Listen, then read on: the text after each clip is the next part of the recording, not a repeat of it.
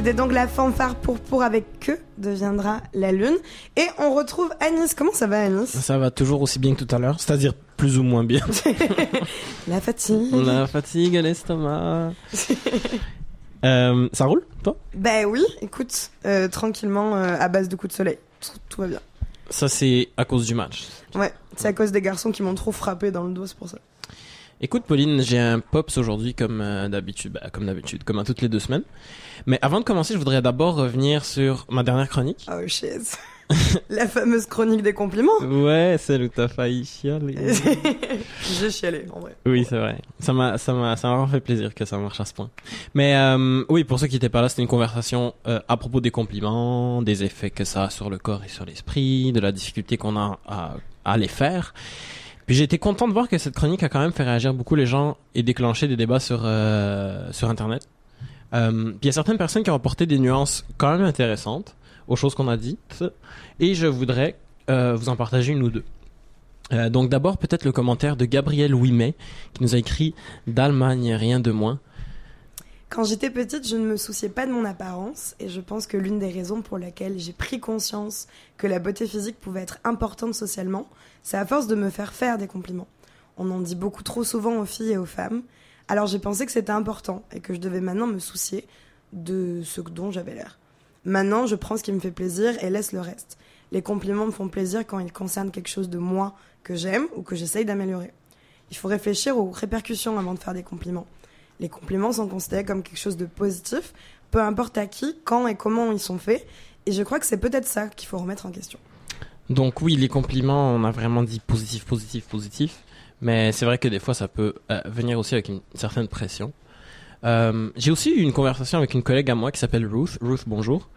Euh, qui occupe au magasin un poste équivalent assistante gérante, on va dire. C'est-à-dire qu'elle a une position intermédiaire dans la hiérarchie.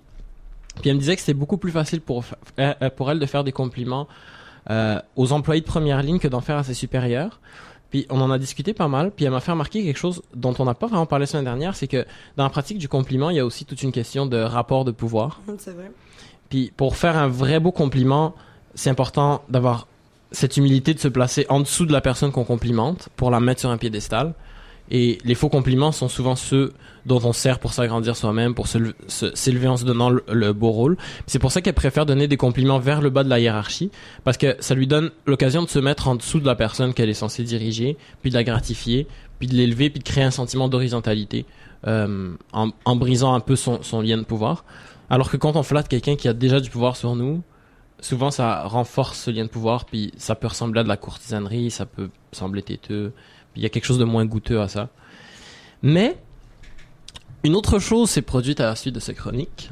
Euh, une retrouvaille inespérée parce que quand j'ai publié le podcast sur mon profil Facebook, euh, j'ai tagué une personne, euh, j'ai tagué plusieurs personnes en fait qui pouvaient se sentir concernées, mais en voulant identifier une certaine Elena Main, j'ai mis par erreur le nom d'une autre Elena, une vieille amie que j'avais pas, à qui j'avais pas parlé depuis 8 ans, et qui en a profité pour reprendre contact avec moi. Elena, bonjour. Bonjour Alice. Coup de théâtre. Ta ta ta ta. Oui, Elena est ici juste en face de moi. Euh, et c'est elle qui est notre invitée pour cet épisode tout spécial de Player One Press Start.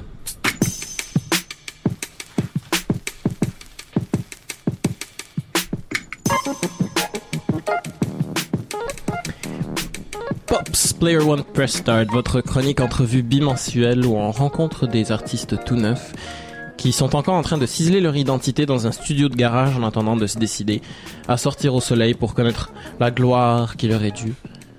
Cette semaine, Pops a choisi d'élargir un peu sa définition. Alors qu'on s'est cantonné depuis le début à des découvertes musicales, on bifurque aujourd'hui pour explorer l'univers de l'art visuel.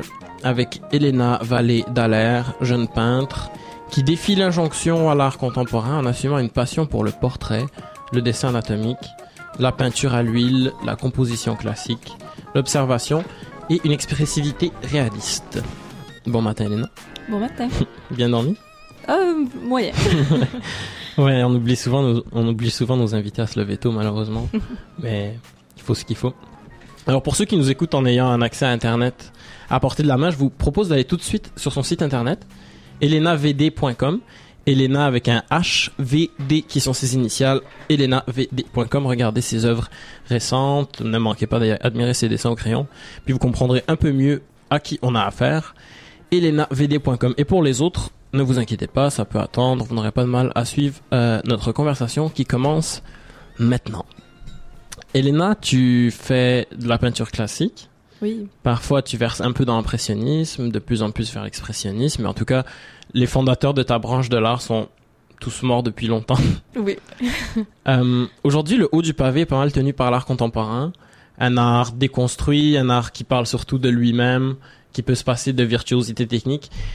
Est-ce que ça fait de toi quelqu'un dans la marge ou quelqu'un dans la tradition? Euh, en fait, ça aurait fait de moi quelqu'un dans la marge si on était encore dans les années 90, parce qu'il y avait vraiment, euh, il y en avait pas en fait. Puis Mhm. mes professeurs, eux, ils se sentaient un peu rebelles. Ils ont, ils avaient bâti des petites écoles dans les sous-sols, puis ils se retrouvaient ensemble. Ils avaient l'impression de de conserver euh, comme une, une, une fleur qui est en train de mourir là, et que c'était la, ils étaient les dernières traces de- de- d'un art qui était mort. Mais mais maintenant, en fait, il y a vraiment eu une resurgence, puis euh, Ok. énormément d'ateliers un peu partout où les gens euh, apprennent les techniques classiques. Donc des endroits où- comme euh, là où moi j'ai été.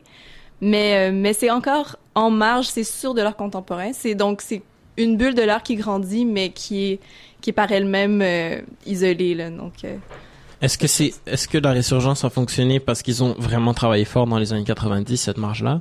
Ou est-ce qu'on on en avait juste besoin? Euh, je dirais, ben, probablement qu'il ben, y avait une demande pour ça, c'est sûr. Donc, dans les années 90, il y a, c'était des gens qui avaient, ils avaient tous euh, étudié, ben, en fait, les professeurs que j'ai eus, ils avaient tous étudié dans des, euh, dans des écoles des beaux-arts qui, à cette époque, leur avaient enseigné l'art abstrait. Puis, et, et c'était pas ce qu'ils cherchaient. Donc, ils Mhm. essayaient d'apprendre à dessiner, puis ils voyaient que personne pouvait l'offrir. Donc, c'était vraiment à travers quelques rares, euh, américains surtout, euh, quelques Européens aussi, mais qui avaient eux étudié avec des artistes euh, morts depuis longtemps là, et qui, et qui eux dans leur coin continuaient de faire le- leurs petites choses, mais complètement ignorés du monde contemporain. C'était vraiment parce que des étudiants se sont dit en regardant les artistes de du ben, tout, tout ce qui tout ce qui existait euh, auparavant du modernisme ah oui moi je veux faire ça ou je veux savoir comment faire ça puis euh, ou même à savoir faire ce que les modernistes eux-mêmes faisaient quand ils étaient jeunes, qu'on pouvait plus trouver nulle part. Donc c'était leur demande à eux de, de trouver des gens qui pouvaient leur enseigner ça. Donc ouais. Puis l'art contemporain, sans, sans en faire nécessairement beaucoup, est-ce que tu le consommes quand même? Oui, oui, oui, vraiment. Ben, c'est sûr que ça a pris un moment. J'ai commencé par vraiment vouloir juste apprendre les bases absolues de dessin, peinture, euh, sculpture le plus classique possible. Puis éventuellement, c'est sûr que je voulais revenir dans le monde des vivants un peu parce que c'était, c'est, très étrange comme milieu. C'est souvent des Mhm. gens euh, extrêmement nostalgiques, mais dans tous les aspects de leur vie. Puis il faut pas, euh, il, il faut pas en fait aller voir leurs contemporains en- ou en parler. ou- donc euh, Avec, avec les gens de, de ta niche. Ouais, des petits ateliers en fait où j'ai étudié, là, ceux qui étaient euh, vraiment puristes. Là. Ouais. Puis par la suite, là, j'ai changé d'école. Puis les autres écoles, là, c'était, ils voulaient en fait essayer de faire un pont entre l'art figuratif classique et l'art contemporain. Ouais. Donc euh, ça reste la peinture. Je pense que c'est difficile d'être que ce soit contemporain aujourd'hui de toute façon parce que c'est tellement un vieux médium. là, mais Ouais.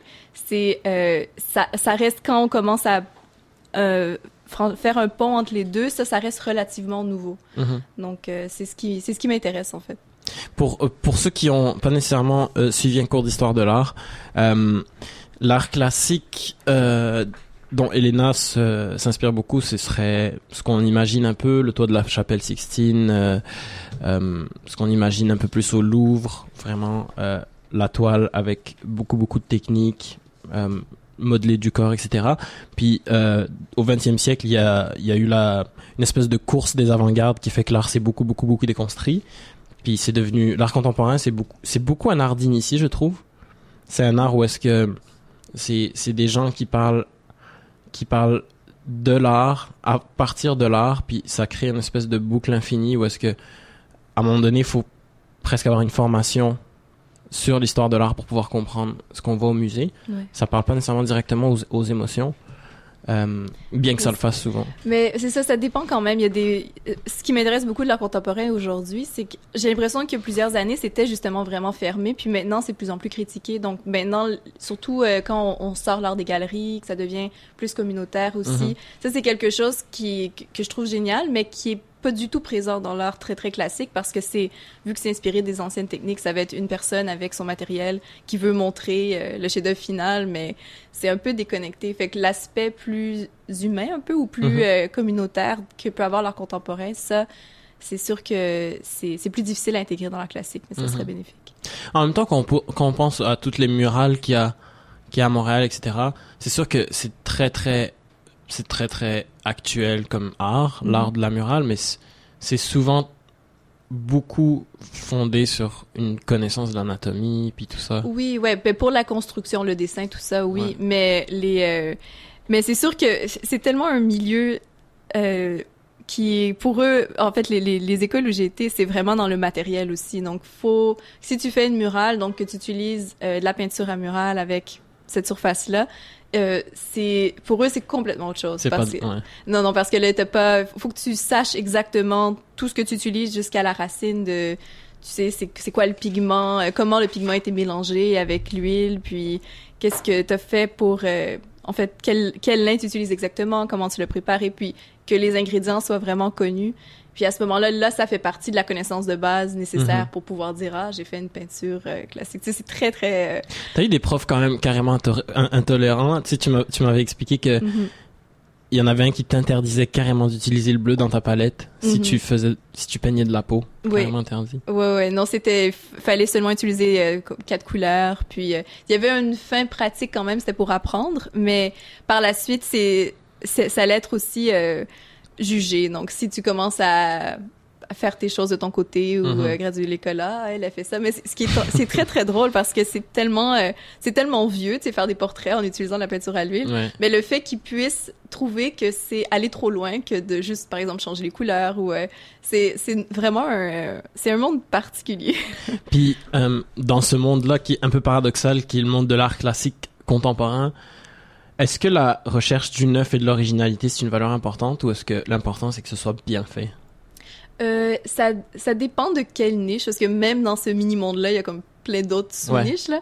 Mais le le- le- il y a des gens en fait qui pour eux c'est il faut que ce soit juste le mieux fait possible. Puis il y a toute une toute une communauté de de- d'artistes comme ça qui eux vont juste essayer de d'arriver à la cheville de leur De des grands maître, maîtres, ouais. ouais. Puis euh, et toute leur vie de juste se dire ça peut toujours être mieux. Puis c'est vrai à quelque part, là, on peut toujours peindre mieux ce qu'on observe. Mhm. Donc euh, pour eux ça c'est une quête euh, éternelle. Puis si tu commences à aller ailleurs, c'est que euh, c'est que t'es pas capable ou que t'as pas Ouais. compris ou c'est vraiment une défaite. Puis après ça il y a l'autre niche qui personnellement m'intéresse plus qui est oui ok t'as compris les, les bases puis tu sais comment euh, représenter quelque chose puis observer en profondeur mais après ça tu, tu, tu fais autre chose. Mais ça veut pas dire nécessairement de la nouveauté parce que la nouveauté en peinture c'est pas évident à, à avoir là. Il y a quand même pas mal de pas mal de tout qui a été fait surtout quand on se limite dans les matériaux. Mais où est-ce qu'on s'en va maintenant alors? C'est En quoi la peinture? suite? Ouais. Euh, En art? Bah, c'est la grande question. Je pense que, ben, en art, en général, euh, j'ai l'impression que, ouais, comme je disais, il y a quand même des, des artistes qui font des choses que moi, je trouve vraiment intéressantes en, en, en laissant un peu de côté la notion d'un artiste tout seul dans sa galerie Mhm. euh, qui fait son grand show solo avec son médium, puis que ça devient un peu plus interactif. interactif, ouais, de art. euh, Des noms? Euh, ben, c'est sûr, il y en a des très connus qui, eux, vont, comme Ai Weiwei, qui va euh, employer des gens, ben, faire venir des gens pour participer carrément à la création qui finalement va être magnifique. Puis c'est une expérience aussi où euh, Marina Abramovic, où est-ce que c'est vraiment tu t'assois avec la personne, puis c'est plus dur regarder un objet, mais ça, je trouve ça vraiment intéressant. C'est sûr que en peinture, ça devient complètement autre chose. C'est pour ça aussi que c'est la grande question là, dans les écoles où j'ai été, comment comment comment faire pour que ça intègre vraiment le marché contemporain. Mhm. Mais euh, les, les artistes qui semblent sortir avec une formation classique puis vraiment intégrer le marché le plus, c'est ceux qui vont s'éloigner de la peinture. Ouais. Donc, euh, mais j'ai deux amis qui eux ont commencé vraiment peinture classique, puis maintenant euh, ils sont restés à New York. Il y en a une qui fait du vidéo et mais donc elle a intégré ce qu'elle voit comme de la sculpture, mais finalement c'est des techniques de- d'animation, mais Ouais. euh, mais au moins elle gardait cet élément-là de ok l'anatomie, je vais Mhm. pouvoir le mettre là, tu sais, je, vais, je vais complètement délaisser mes études.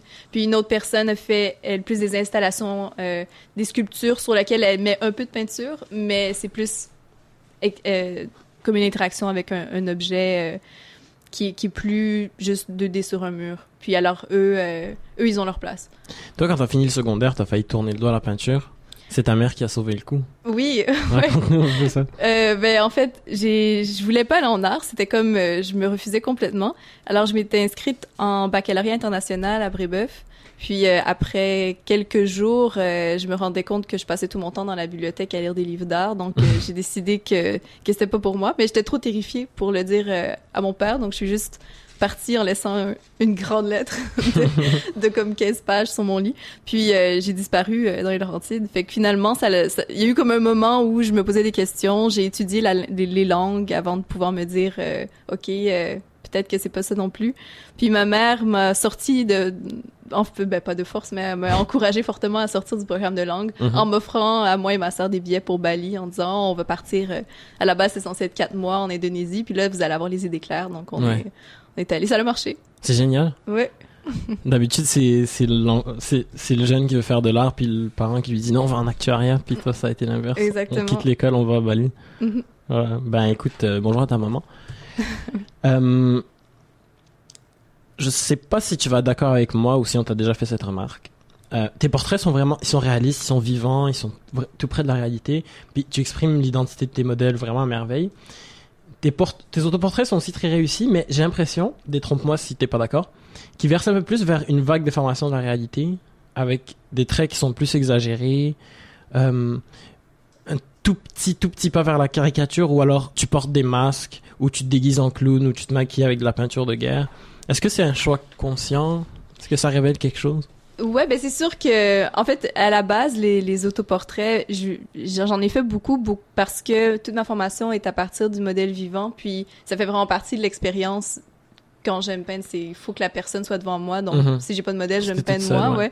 Mais euh, mais c'est vrai que, je veux dire, c'est assez ennuyant de toujours c'est toujours se peindre le visage finalement, Ouais. encore et encore. Puis finalement, c'est pour ça que j'ai, c'est vrai, j'ai commencé à en faire autre chose. Donc euh, c'est pas que des portraits parce que je, je veux dire, c'est moi qui le peins de toute façon, fait que la, la touche ou la essayer de capturer quelqu'un quand on fait un portrait, c'est plus vraiment là quand on fait un autoportrait parce qu'on se- connaît quand même. Mhm.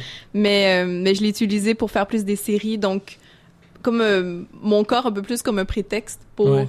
Faire autre chose ou dire autre chose. Ouais, Puis, euh, donc oui, c'est complètement là. Donc ça pour faire, euh, ça fait plusieurs années, j'en avais fait un, toute une série d'autoportraits plus sur euh, les idéaux de beauté où est-ce que j'avais emprunté des idéaux de beauté qui venaient d'autres cultures pour voir un peu juste parce qu'on les voit jamais sur ben sur le même corps, c'est toujours vraiment isolé à une certaine physionomie. Ben juste vraiment par curiosité, je me suis dit bon ben je vais je vais faire ça. Puis il y Ouais. avait pas, tu sais, j'avais- vraiment pas de, ré- de réflexion sur euh, bon l'appropriation culturelle. culturelle, non, j'étais vraiment comment Est-ce que tu regrettes ou? Ben disons que je, je- parce qu'elles sont, elles sont- c'est joli. Ben, merci. Mais j'ai j'ai bien euh, j'ai aimé l'expérience parce qu'après ça le résultat est vraiment sais, Ouais. Je regarde ça, je dis ah, ok, c'est c'était quelque chose d'étonnant, mais euh, mais disons que je, je veux dire je l'exposerai plus, Ouais. surtout dans le contexte actuel. Ouais. Je taper Voilà. sur les doigts. oui, c'est ça. Euh, c'est tout le temps qu'on avait. Mesdames, Messieurs, c'était Elena Vallée d'Alaire, peintre de la nouvelle génération qui continue de porter le flambeau de l'art classique envers et contre tout. Elena, merci d'être venue.